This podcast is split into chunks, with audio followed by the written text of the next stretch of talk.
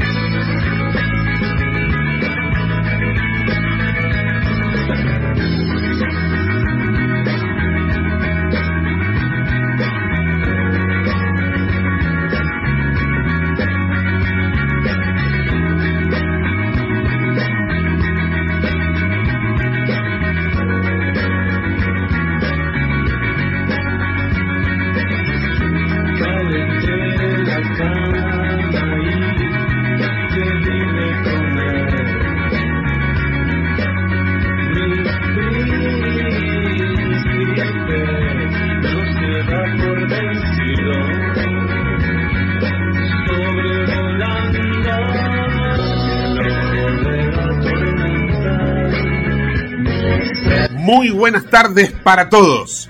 Estás en el ojo de la tormenta.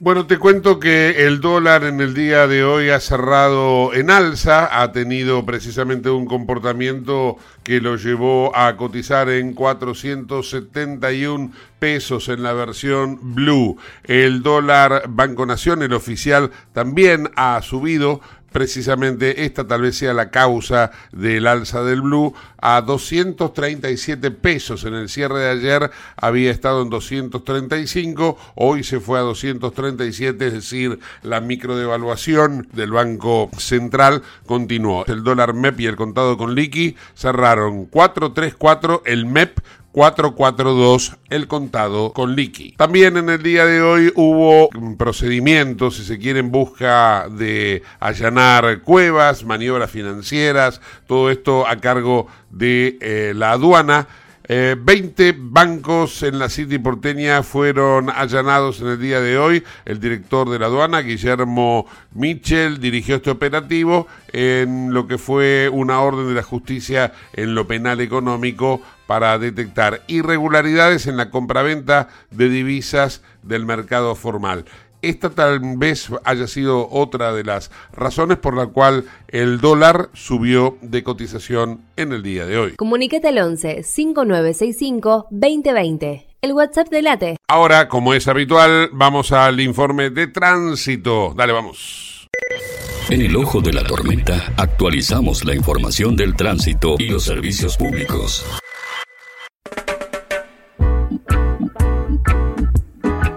Alejandro Ginard, muy buenas tardes. ¿Cómo estamos? Muy buenas tardes, Mura. Bueno, estamos ya regresando a casa después de la jornada laboral, con mucho tránsito. Comienza a cargarse recién ahora, comienza a cargarse. Eh, el retorno hoy fue más temprano, ya desde las 15 horas empezó a haber mucho tránsito hacia, desde la ciudad de Buenos Aires hacia la provincia de Buenos Aires, hacia el conurbano. Muy cargada la avenida General Paz, hay un vuelco en el kilómetro 19, esto es altura Eva Perón, en Mataderos, mano al río La Plata, hay un auto, perdió el control, le pegó al muro de división de la, de la avenida General Paz y terminó volcando. Hay dos personas heridas, ya fueron asistidas por, por el SAME, no, están fuera de peligro, pero bueno, bastante golpeados las dos personas que iban en el auto. en sentido contrario, obviamente también hay mucha demora por mucho tránsito, pero además porque se detienen los vehículos para ver el, tema del siniestro vial del vuelco en el kilómetro 19. Así que hacia Puente La Noria está mucho, mucho más cargado que eh, lo habitual. Eh, por otro lado, la, en el centro porteño, la avenida 9 de Julio, también cargada en ambos sentidos. Hay demoras en la avenida Independencia, casi llegando a 9 de Julio. Eh, ahí están haciendo unas obras, hay dos carriles reducidos, así que está lento ese sector. Después el Bajo Porteño, Paseo Colón, con buena marcha. El sentido contrario hacia el norte, que es por Puerto Madero, eh, la avenida Alicia Moro de Justo, también muy muy cargada. Hacia el norte, lo mismo que la avenida del Libertador, también con mucho tránsito hacia lo que es eh, enlace después con la avenida Cantilo y luego General Paz. Hacia el sur, Puente Porredón, hay algunas demoras en la bajada Mitre. ¿eh? Ahí está muy cargado, eh, más temprano se quedó un vehículo y bueno, hizo que todo el tránsito se demorara. Subtes, trenes y premetro, todos a horario. Hasta cualquier momento, Gustavo. Gracias, Ale. Hasta mañana. Chau, chau. Auspicia este programa Autopiezas Pana. Más de 30.000 productos en stock y más de 30 años brindando seguridad para tu vehículo. No te olvides de visitarlos en la web pana.com.ar o llamarlos al 42504220. Autopiezas Pana, tu socio estratégico. Dirección Avenida La Plata 1933, Quilmes Oeste.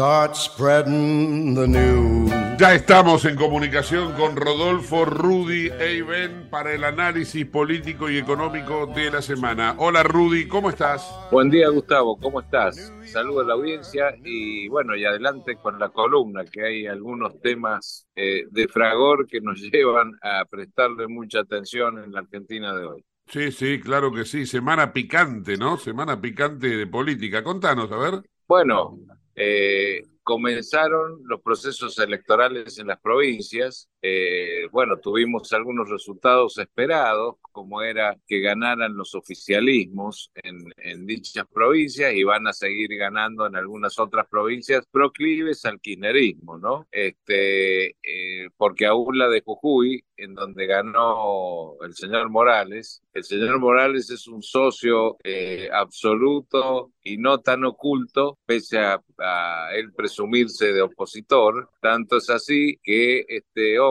siempre eh, se ha beneficiado con los cargos públicos que ha tenido a través de la habilidad también propia de, de, un pícaro de la política, de asociarse a los factores de poder, sean del signo que fueren. Recordemos que Morales fue compañero de fórmula de La Baña en su momento y además su mujer es miembro del directorio de IPF actual y su hijo maneja la cuestión del litio eh, mediante una empresa estatal jujeña en la provincia de Salta.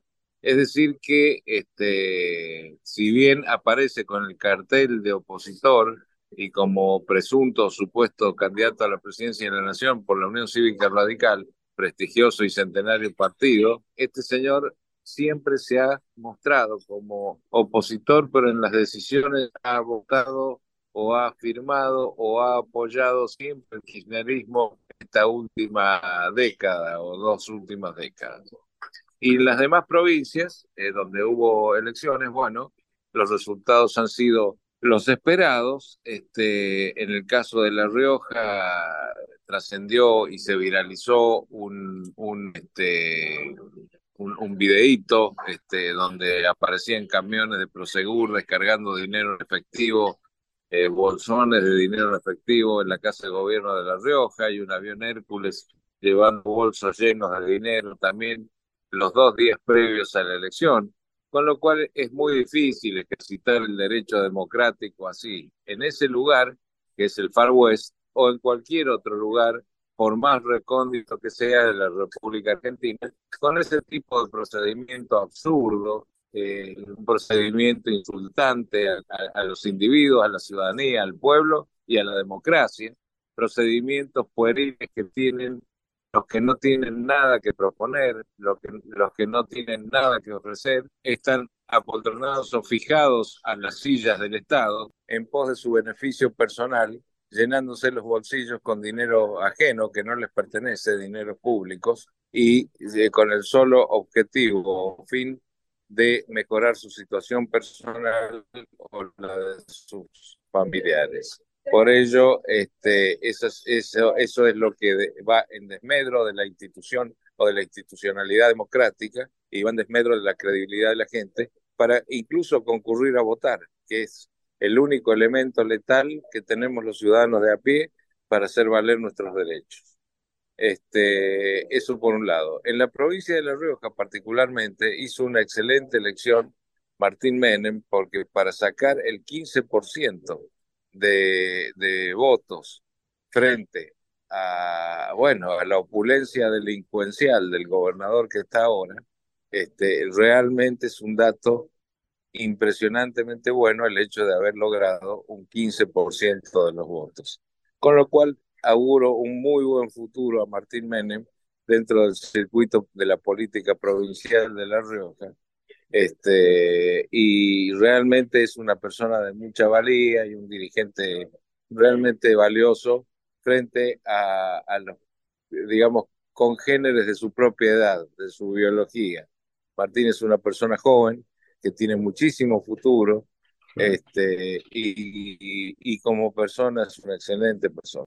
Y nos queda Misiones. Misiones es un coto de casa del señor Rovira, del ingeniero Rovira, como le gusta que lo llamen. Él le gusta poner el título universitario delante de su nombre. Este señor, eh, de baja estofa política y trencero como el mejor, proviene del kirchnerismo. Rovira hace más de veintipico de años que está poltronado este, en los sillones del Estado, en un cargo o en otro, pero manejando los hilos de la provincia. Y él pone y saca a su gusto y piacere este, los gobernadores, los ministros provinciales, eh, administra según su dirección eh, los dineros públicos y es una persona abominable para la provincia de Misiones. Así que esto es lo que pasó, el análisis de lo que pasó, lo que sobrevendrá. Este, el domingo tenemos en San Juan, eh, que pareciera ser que va a ganar el actual gobernador Uñac, pese a que hay una ley de lemas ahí, hay no sé cuántas fórmulas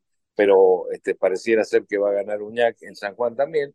Es decir, esto forma parte de eh, las elecciones más que en provincias, en sultanatos, donde hay gobernantes que están hace mucho tiempo y que tienen toda la, todo el trampero totalmente aceitado como para arreglar y, y manipular los resultados electorales para que este, absolutamente nada cambie en el manejo ni de la política, ni de los dineros públicos primordialmente, ni tampoco del bienestar de la sociedad en cada una de esas provincias. Por lo cual, este, los resultados que se esperan el próximo domingo seguramente serán elocuentemente cómplices de la situación actual. En Tucumán, prácticamente lo mismo, salvo que Bussi este, produzca una sorpresa, aparentemente estaría en condiciones, pero hay que ver si le gana a Mansur y todo su aparato en la provincia de Tucumán. Es muy difícil que manejándose también con una caja ilimitada de recursos, es muy difícil vencerlo y es muy difícil que otra fuerza pudiera ganar en ese territorio. Rudy, un fuerte abrazo, hasta la semana que viene. Gracias, Gustavo. Otro para vos y saludo a la audiencia nuevamente. Muchas gracias. Chao, hasta luego. Rodolfo, Rudy e Iben en el ojo de la tormenta. En Lubestop Banfield te revisamos el auto y le hacemos el cambio de aceite y filtros en media hora. Lubestop Banfield es un lubricentro integral donde también podés cambiar las pastillas de freno de tu vehículo. Lubestop está en el SINA 471 Banfield. Y si no podés traer el auto, te hacemos el servicio a domicilio. Instagram y Facebook, Lubestop Banfield. Más allá de la idea que guarda en su interior que es la de ambicionar ser presidente de la nación. Gabriel Solano, representante del Frente de Izquierda, que es precandidato a presidente, bueno, él hace un diagnóstico de la cuestión política argentina que me parece que no está tan lejos de la realidad. Vamos a escuchar entonces a este singular eh, protagonista de la política fundamentalmente de la ciudad de Buenos Aires, pero que tiene ahora una ambición de proyección nacional. Escuchemos eh, lo que pretende ser y lo que pretende hacer el dirigente político Gabriel Solano con el diagnóstico del cual estamos hablando. Yo soy candidato, precandidato a presidente. Si yo soy electo el 10 de diciembre del 2023, rompemos con el, FMI, el primer día. Este año, este año que tenemos ahora, el FMI se llevaría mil millones de dólares más que lo que va a poner. Por lo tanto, no es que el FMI está financiando el funcionamiento de la economía argentina. Para financiar el funcionamiento de la economía argentina lo que hay que hacer es parar la fuga de capitales. El gobierno de Alberto Fernández y de Cristina Fernández de Kirchner, reside al frente de todos, y de Sergio Massa, tuvo en los primeros tres años de gobierno un superávit comercial de 50 mil millones de dólares. ¿Dónde está esa plata?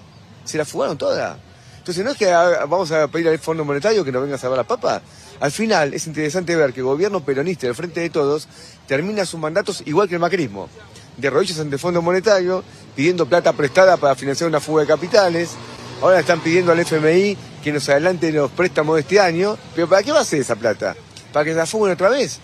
Y después se puede vaya a la quiebra, porque todo el mundo está discutiendo devaluaciones monetarias, reformas laborales, menos jubilaciones.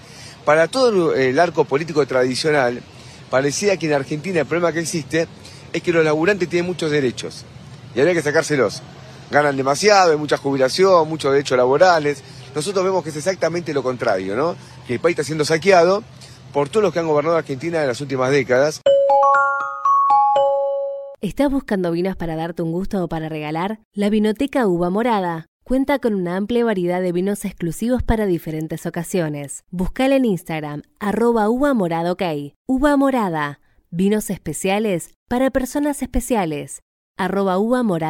Colombia está siendo por estos días centro de atracción por un montón de hechos que ha llevado adelante su propio presidente, Gustavo Petro, quien no las tiene todas consigo, ¿no? Estuvo de gira por Europa, no le ha ido muy bien precisamente allí, no solamente por cuestiones que le han endilgado, sino también por errores propios, ¿no? Antes de salir de Colombia hacia España, eh, había declarado que eh, nada más ni nada menos que los españoles cuando conquistaron América habían provocado un genocidio y cuando llega a España como si no hubiera dicho nunca nada eh, mm, acepta muy gentilmente las ofrendas que le dan tanto el Estado español como la realeza española y de alguna manera eso terminó eh, convirtiéndose también en un boomerang para el propio Gustavo Petro. Pero de esto vamos a hablar en un ratito nomás porque Colombia tiene muchísimos,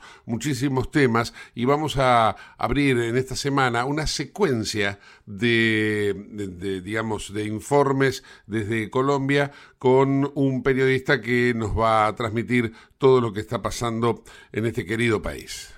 En Late estás escuchando El Ojo de la Tormenta con Gustavo Mura. Antes de ir a la pausa, te quiero contar que el Papa Francisco reveló que el kirchnerismo presionó para que lo condenaran por el secuestro de dos curas durante la dictadura. Lo dijo en una conversación con jesuitas, eh, jesuitas de Hungría. Recordó el día que fue interrogado en el episcopado por jueces que luego fueron a visitarlo y reconocieron la verdadera historia. Y ahí es donde eh, Bergoglio cuenta, querían cortarme la cabeza. Lo dice lógicamente en una metáfora, pero era eh, precisamente por el secuestro de los jesuitas Orlando Llorio y Francisco Jalix, producida la desaparición durante la dictadura, y Francisco se refirió por primera vez a esa experiencia desagradable que le tocó vivir en el año 2010. Reitero lo que dijo Francisco, algunos en el gobierno querían cortarme la cabeza y sacaron a relucir no tanto este asunto de Jalix, sino que pusieron en duda todo mi modo de actuar durante la dictadura. Entonces me llamaron a juicio. Esto lo contó el Papa Francisco en el día de hoy. Pausa. Ya volvemos. Urgente. La Subsecretaría de Atención Primaria y Salud de Merlo informa, todo paciente adulto con síntomas o sospecha de dengue debe concurrir a la guardia del Hospital Eva Perón, ingresar por la calle Pasteur, acercarse al mostrador, anunciarse y de ahí se lo derivará al consultorio correspondiente. Los síntomas del dengue son fiebre, acompañada de dolor detrás de los ojos, de cabeza, muscular y de articulaciones, náuseas y vómitos, malestar intenso general, aparición de manchas en la piel, picazón y o sangrado de nariz y encías. Entre todos podemos combatir al dengue. Gobierno del Pueblo de Merlo, Intendencia Menéndez.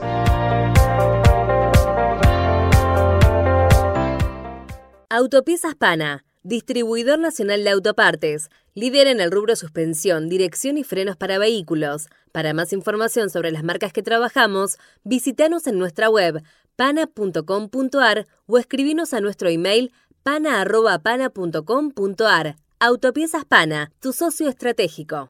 28. 34. 58. 73. No importa si tenés 18 o 70 años, vos también podés terminar la secundaria de forma virtual y desde cualquier lugar del país. Con educación hay futuro. Conoce más en buenosaires.gov.ar barra Terminal la Secundaria. Buenos Aires Ciudad. Te invitamos a conocer La Pampa, porque creemos en una nueva forma de viajar a un ambiente ideal para estos tiempos. Aire puro, bosques y fauna nativa, gastronomía gourmet, vinos patagónicos, pueblos con historias emocionantes. En La Pampa, seguro te relajás, seguro te emocionás, seguro disfrutás. Viaja seguro, viaja a La Pampa, portal de la Patagonia. ¿Sabías que todos los accidentes por inhalación de monóxido de carbono son evitables? Chequea que la llama de tus artefactos sea siempre azul. No olvides ventilar los ambientes de tu hogar todos los días, verificando que las rejillas cuenten con salida al exterior y las ventilaciones no estén tapadas ni sucias. Y controla las instalaciones internas con un gasista matriculado. Con estos consejos, proteges a tu familia. Metrogas, damos calor. ¿Qué es lo que hace a San Isidro distinto? ¿Será que vivimos haciendo obras que nos hacen vivir mejor, como la nueva senda del hipódromo? ¿Será porque seguimos haciendo megaconstrucciones? Sí, porque seguir mirando hacia adelante hace todo distinto. San Isidro, municipio. CRIBE, Centro de Rehabilitación Integral Belepoc. Atención dedicada ante las principales enfermedades crónicas e invalidez del sistema nervioso. www.cribe.com.ar. Independencia 5182, Villa Ballester. Teléfonos 4768-6774 o 4767-6296. Merlo crece en obras. La Secretaría de Obras y Servicios Públicos de Merlo avanza con el plan de renovación de la red vial. Estos trabajos mejoran la transitabilidad de las calles, la seguridad y la calidad de vida de nuestros vecinos. Ya finalizaron trabajos de pavimentación en la calle Junín entre Cervantes y Ruta 40 en Merlo Centro. Se encuentran en ejecución en Irigoyen entre Garay y Cámpora en Merlo Norte y continúan nuevas obras en el distrito. Merlo crece en obras. Intendencia Menéndez. ¿Tenés Galicia? Tenés que saber algo. ¿Tenés alguna duda? Tenés alguien que te escucha y te da atención 24/7. ¿Tenés ganas de hacer algo? Tenés muchos beneficios en lo que más te gusta. Tenés ganas de no hacer nada. Tenés una app para hacer todo desde el celular sin moverte del sillón de tu casa. Tenés, todo para vivir un día a día mejor. Tenés Galicia. Tenés Galicia.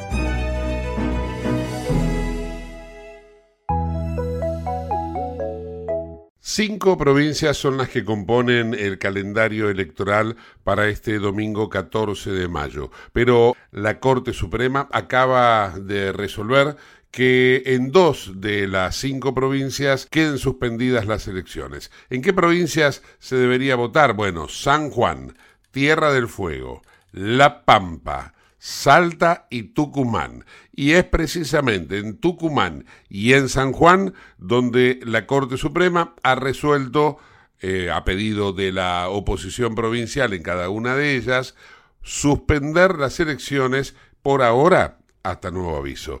Vamos a ir informando a medida que vayamos teniendo más información al respecto. Auspicia este programa CRIBE. CRIBE es un centro de rehabilitación integral que está ubicado en Villa Ballester, provincia de Buenos Aires. Certificados con normas de calidad ISOIRAM. El centro CRIBE ofrece, entre otras terapias, tratamiento de rehabilitación por ozono. La página web es www.cribe.com.ar, sino en facebook.com barra cribecom. CRIBE queda en Independencia 5182 Villa Ballester. Los teléfonos 4 768-6774 o 4767-6296. CRIBE, Centro de Rehabilitación Integral Belepo. En un año clave para la expansión internacional de las economías de Argentina y Brasil, escuchamos a Gustavo Segué. María, María. es un don. es- Gustavo Segre, socio director de Center Group y analista internacional. Muy buenas tardes, ¿cómo estamos? Buenas tardes, Gustavo. Muy bien. Buenas tardes para vos, para la audiencia. Bueno, te diría que Brasil con un día muy triste, luego te cuento por qué, pero vamos a lo que interesa primero, las cuestiones económicas y políticas.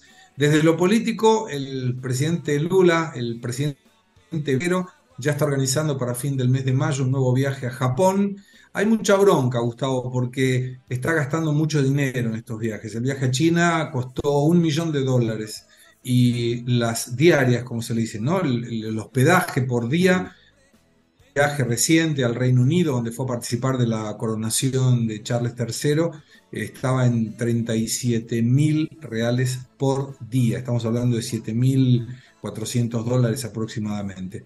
Siempre la cuestión y la duda es, eh, uno debería consumir, ¿no? Independiente de quién lo paga, si sos vos o soy Claro. yo, y pagar el valor de la diaria de un hotel, dependiendo si es el gobierno o los contribuyentes que te pagan o una persona en particular.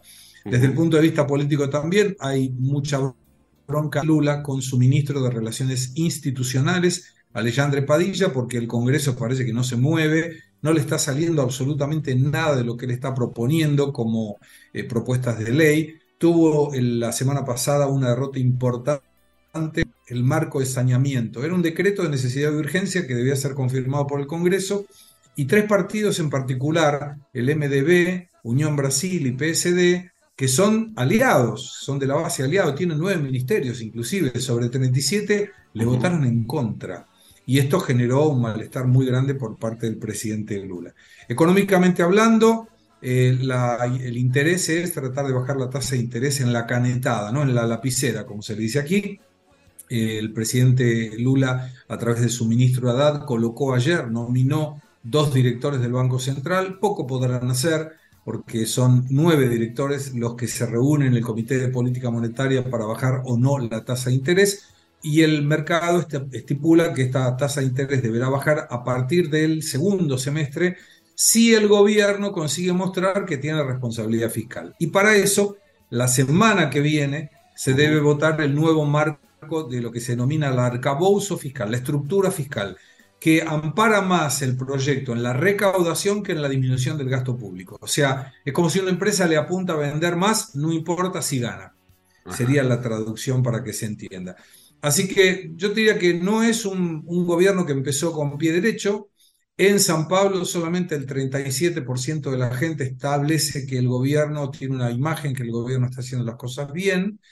Eh, y esto no lo ayuda. Y, Lula no está haciendo el trabajo que había hecho en otros gobiernos de él, eh, participando más de la reunión con los líderes, a pesar de la oposición, lo que sea. Pero eh, no, no, no se observa un Lula muy preocupado con el día a día y sí más preocupado con viajar y con su esposa nueva, que está deslumbrada con el poder y con el alto nivel de, contactos con mandatarios y, y hoteles caros, y esto la gente lo empieza a notar y empieza a molestar.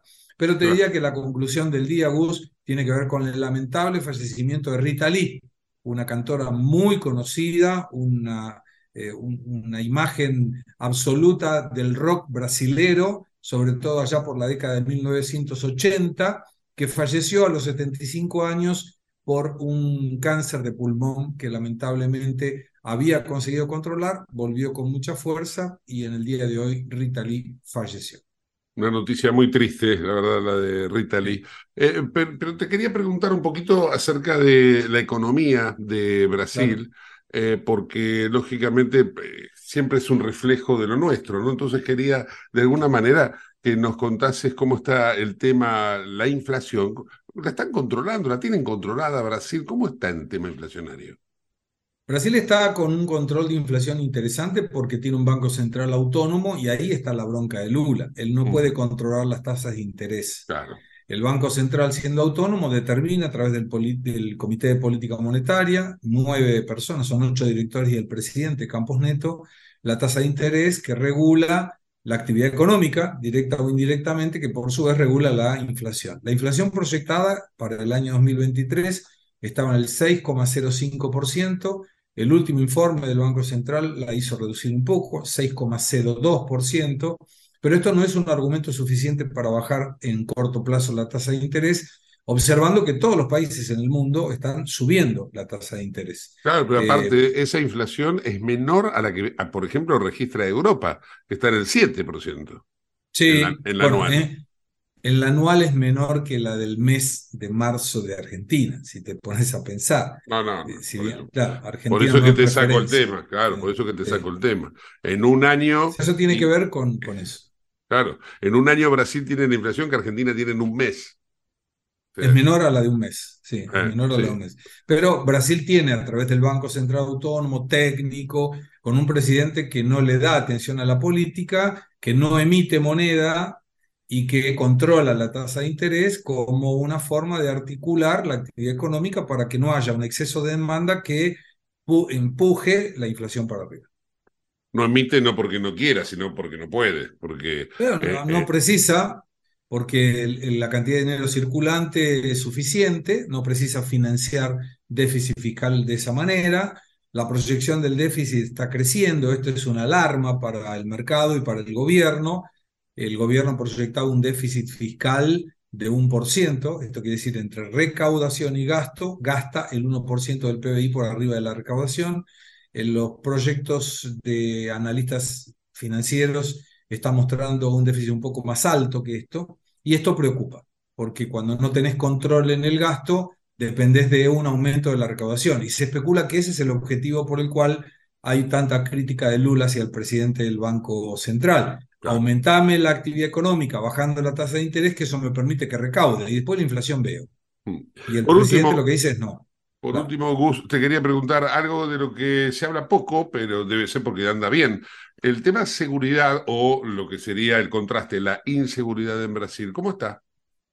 Depende de la región. En San Pablo está mejorando bastante, hay un, eh, un, un control importante. Te voy a dar un ejemplo eh, con nombre y apellido. Pasó con un allegado mío. Vino un primo de Córdoba con un amigo, vinieron en moto y el domingo le robaron la moto a uno. Ya volviendo para Argentina, en la marginal Tieté, que sería como la General Paz de la ciudad de Buenos Aires, Sí. tres motos con dos fulanos en cada moto, arma en mano, bajate de la moto, una BM en 1200, se llevan la moto, el- mi primo estaba con la moto atrás y bueno, ellos trataron de pedir, alguien llame a la policía, llame a la policía, en dos minutos vieron tres patrulleros y dos motos pasando. Sí. Y ellos pensando que iban a otra cosa. Bueno, a, los- a la media hora lo llamaron. Agarramos el de la moto. Le recuperaron la moto. Sí. Claro. El segundo batallón de choque ROCAM. Pero vos fíjate qué curioso. Si él no iba a reconocer al ladrón, a pesar de haber sido preso arriba de la moto que fue robada, salía en libertad. Acá también están los jueces garantistas. Qué Al haber sido reconocido, preso y no va a salir por un rato largo. Pero la, eh, el- la policía militar, que depende de la provincia, de San Pablo en este caso, muy buen trabajo, muy buen trabajo. Debe haber un zafanoriño por allá. Varios. Seguramente. varios, no es- Seguramente. Gus, para despedirnos, si te parece, vamos a compartir uno de los temas eh, característicos de Rita Lee, ¿no? En homenaje a ella. Entonces vamos a escuchar Lanza Perfume. ¿Qué te parece? Me encanta, me hace acordar a mis épocas de juventud aquí en Brasil. Sí, claro. Ahí está, nos vamos entonces con ella. Chao, Gus. Hasta la semana que viene. Un abrazo grande, Gustavo. Hasta luego. Chao, chao.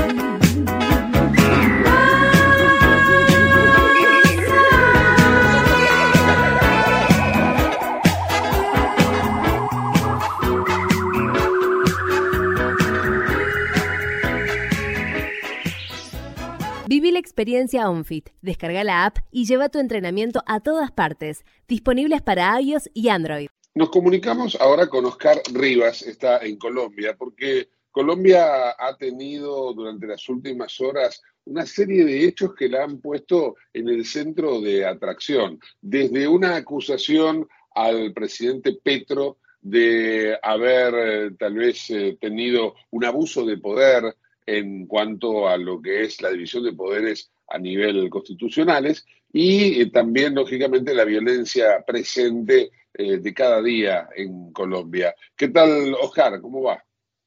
Hola Gustavo, ¿cómo vas? Un saludo cordial para ti y para todos los televidentes. Igualmente.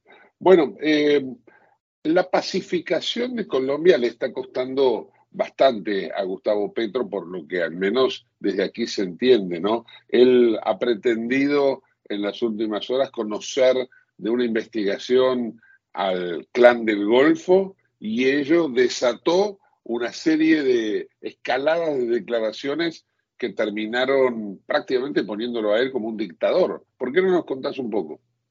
Bueno, tenemos que decir que acá Gustavo Petro ha intentado llevar a cabo un proyecto que se- llama La Paz Total, un proyecto en el cual se incluyen todas las bandas criminales que a lo largo de la historia eh, desafortunadamente Colombia ha tenido.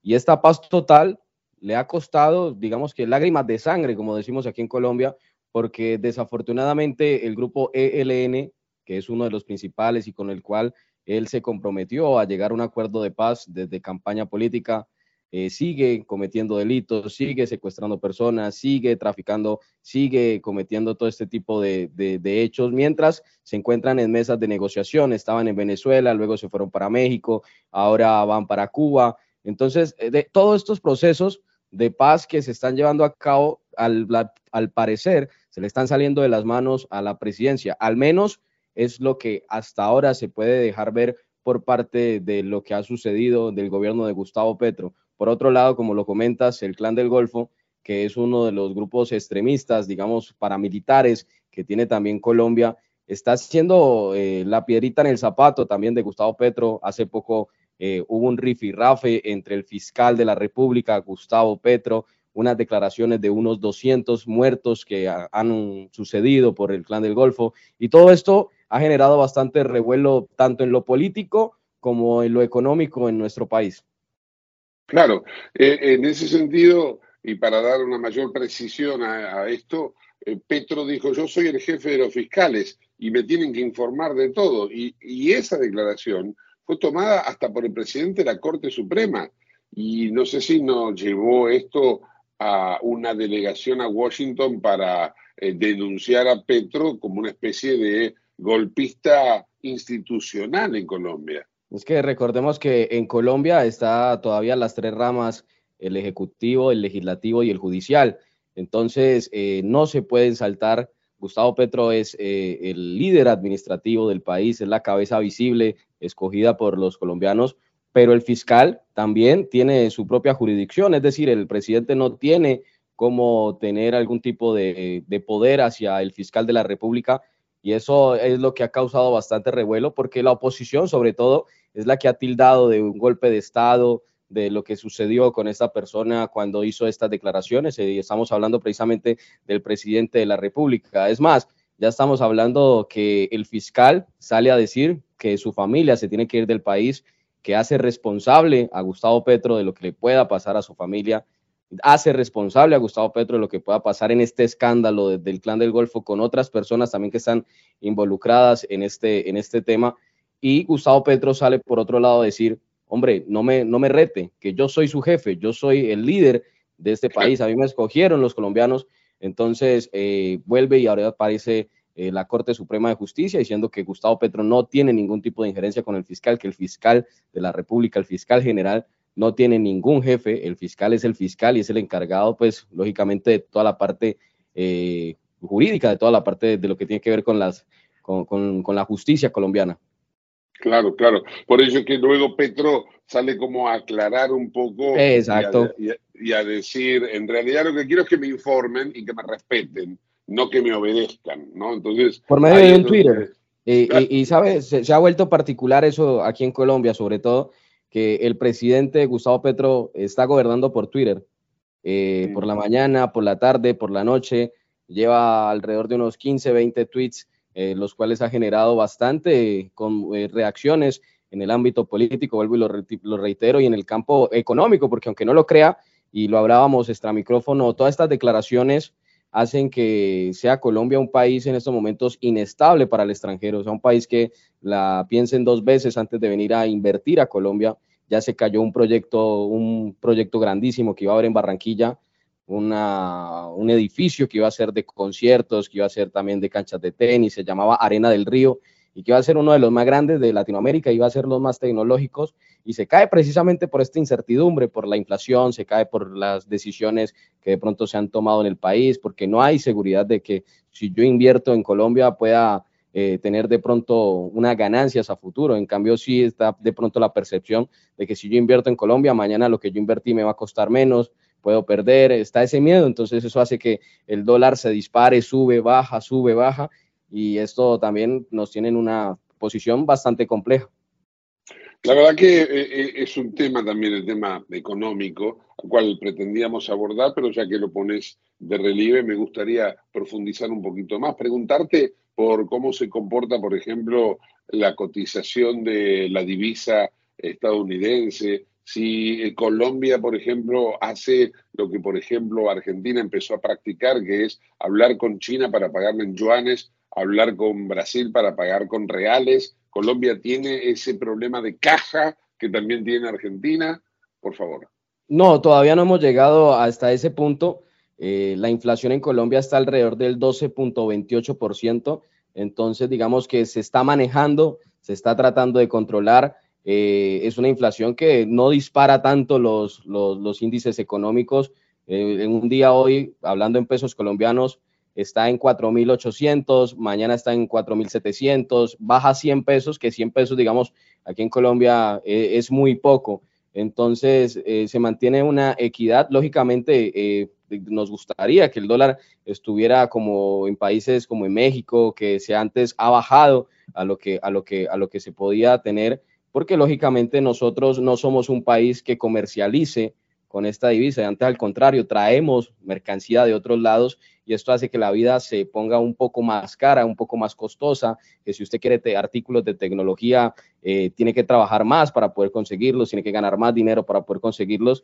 Mientras tanto, si usted ganara en dólares, eh, aquí en Colombia, los que ganan en dólares, pues eh, la economía se vuelve mucho más fácil porque empiezan a obtener muchos más ingresos al cambio con pesos colombianos. Lo mismo que pasa en esos momentos allá en, en, en Argentina.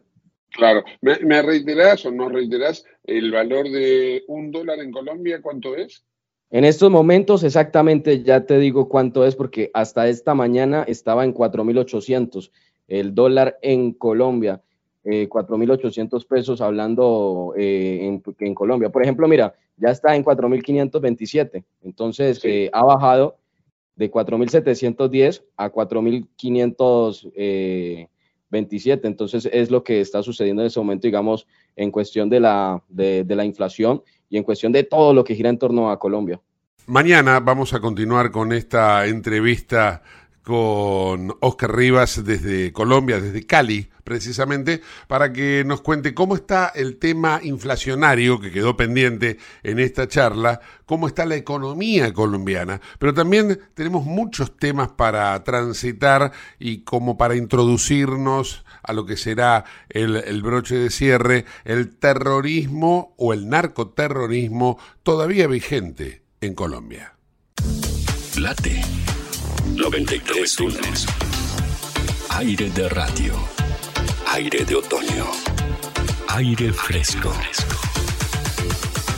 Bueno, les comento que de acuerdo a lo que difunde el Observatorio de Ventas, Producción y Empleo de La Matanza, está creciendo la actividad industrial y el empleo en ese distrito. Más de la mitad de las empresas de La Matanza manifiesta que tiene expectativas de invertir en los próximos meses y se produjo un aumento significativo en las exportaciones. Esto es eh, precisamente algo que está difundiendo el Observatorio de Ventas de La Matanza a través del último relevamiento industrial local. Allí sostiene que en el municipio o en el distrito se intensifica el ingreso de nuevo personal a las industrias, es considerada la capital nacional de la producción y el trabajo, y el relevamiento realizado en el primer bimestre de este año como iniciativa del intendente Espinosa, se muestra el primer bimestre del 2023